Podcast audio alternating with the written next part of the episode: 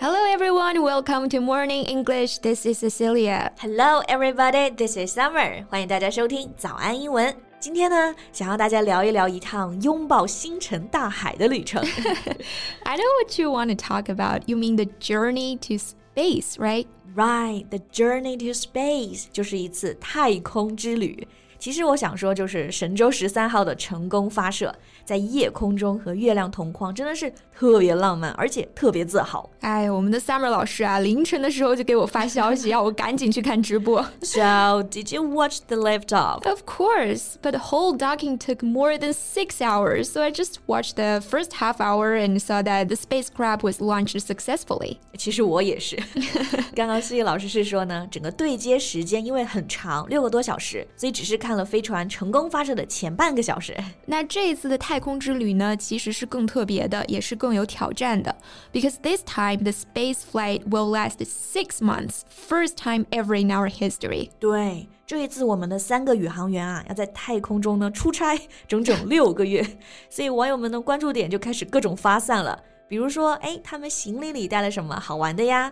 带了什么馅的饺子来过年呀？我们的女飞行员王亚平的生理期来了，该怎么处理呀？等等等等。嗯，So there is a lot to talk about. So let's dive right in. OK. 所以今天就边聊神州边学英语啊！在节目的开始，给大家送一个福利，今天给大家限量送出十个我们早安英文王牌会员课程的七天免费体验权限，两千多节早安英文会员课程以及每天一场的中外教直播课，通通可以无限畅听。体验链接放在我们本期节目的 show notes 里面了，请大家自行领取，先到先得。Okay, first, I think there are some keywords and phrases we should learn so that we can use them to talk about this topic. 对，我们先来学一些关键词。So the first one we should know is lift off. 对我一开始就问谢谢有没有看这个发射？Did you watch the lift off？对，所以这个 lift off 它就是发射的意思。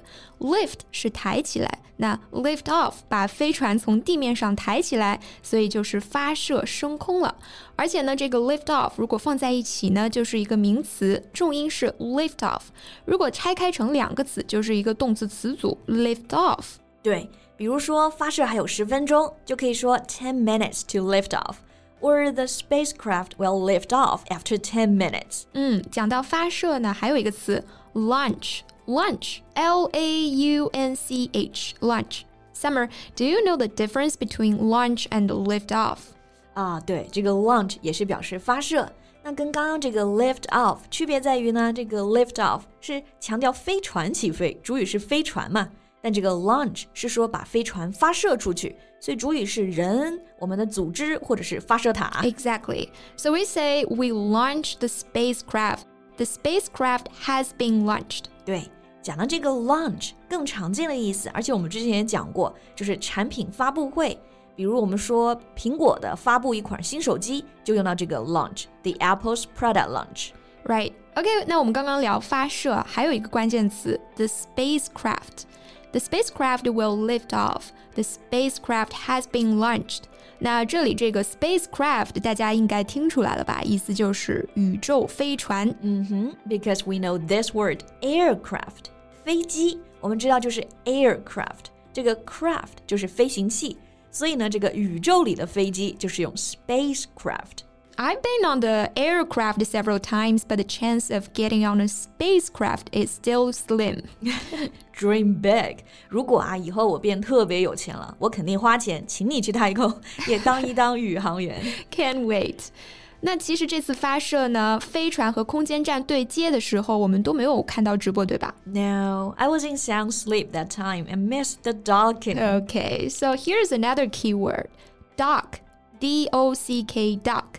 那这个词的意思呢，就是对接，是整个航天任务当中非常关键的一步。对，这个词其实很好记，因为这个 dock 做名词呢是码头，所以做动词时候就是船停靠码头。那么飞船停靠到太空舱，停靠到空间站里面，是不是一样的动作？所以就是用 dock。对，那这次对接呢是在早上六点完成的，我们就可以说 The spacecraft has docked with the space station at six o'clock。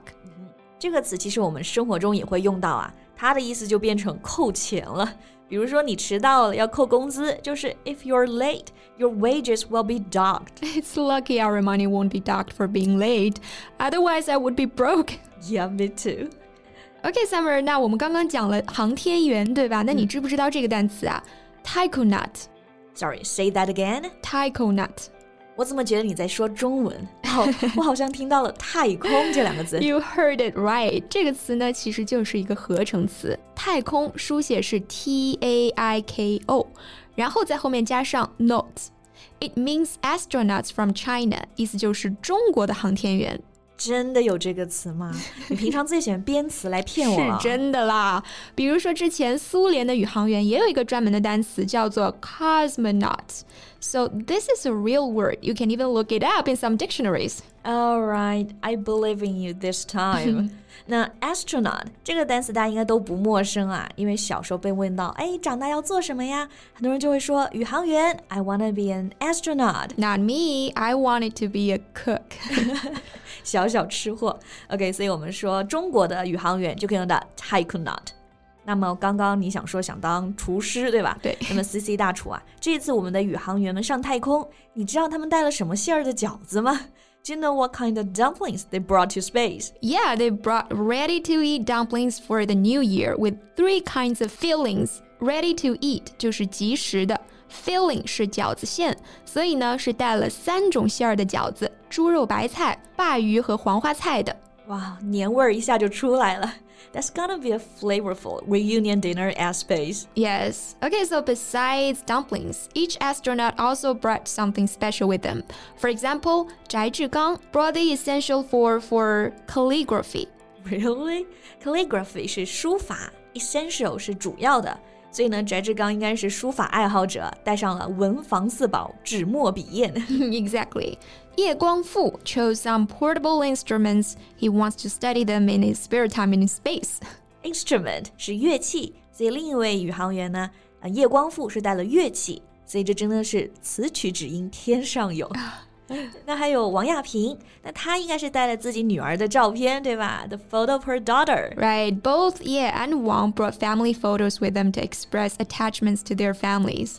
Express attachment，哇，这个 attachment，我觉得这个词用在这里太合适了，因为 attach 本来是连接的意思 ，attachment 就是人和人之间连接这种感情，a strong feeling of affection for somebody。对，虽然身处太空啊，但是心永远是和地球和地球上的人连接在一起的。 Yeah.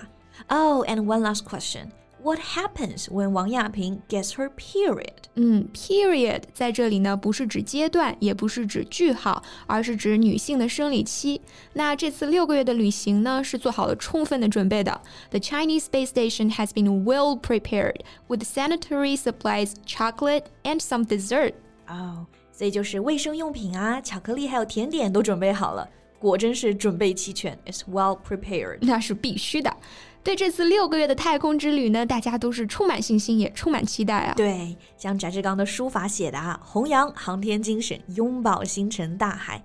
那我们就在地球上等着我们的宇航员们平安归来。嗯，等他们归来。那今天的节目就到这里啦。Thank you so much for listening. This is Cecilia. This is Summer. See you next time. Bye. 今天的节目就到这里了。如果节目还听得不过瘾的话，也欢迎加入我们的早安英文会员。成为会员，您就可以无限畅听我们每天一场免费的中外教直播课，以及两千多节原创系统课程了。今天我们限量送出十个七天免费试听权限，试听链接放在我们本期节目的 show notes 里了，请大家自行领取，先到先得。This podcast is from Morning English. 学口语就来早安英文。